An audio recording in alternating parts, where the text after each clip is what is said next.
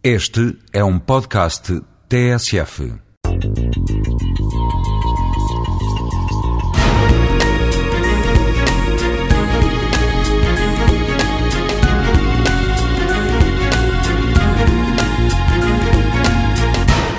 O conceito do jardim nasce na casa senhorial ou no palácio como um espaço de lazer, um lazer passivo, não é para andar aos gritos e tal.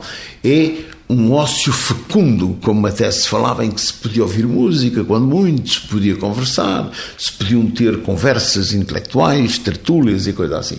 Na realidade, a vivência que nós referimos já da concentração no centro urbano força a que, de facto, no planeamento das cidades, no urbanismo, é preciso, de facto, recriar os sítios, sejam eles pequenos, grandes, para já o local de trabalho depois a rua, depois os espaços verdes da rua, depois os sítios de encontro, quer dizer, os sítios onde as pessoas se cruzam, os átrios das bilheteiras onde, onde há bichas para comprar, onde, as pessoas se, onde se compra o jornal, onde as pessoas de facto se encontram. Devem ser espaços idealmente agradáveis que predisponham de facto ao bom encontro e de facto à boa harmonia das coisas.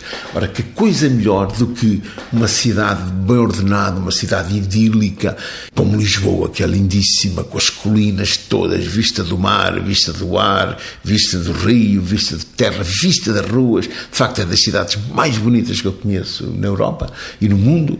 E nós temos que cuidar da nossa cidade e cuidar destes espaços, cuidar dos jardins.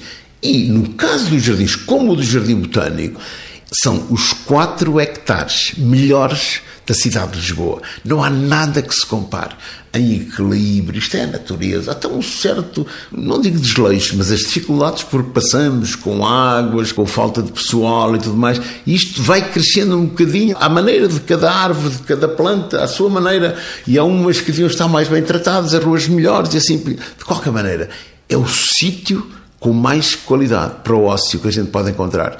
E este é um caso especial da Universidade de Lisboa, mas nós temos muitos jardins da Câmara, temos muitos espaços. Começa a haver agora à volta de Lisboa até espaços grandes, como a Bela Vista e como, digamos, Monsanto. E se um dia a Portela sair da Portela, mas não sabemos se sai, então temos aí um espaço, por amor de Deus, não ponham lá casas alarguem os espaços para o ócio e a qualidade e a sustentabilidade do nosso futuro será melhor. Não digo, será com certeza mais possível e será melhor, por certo.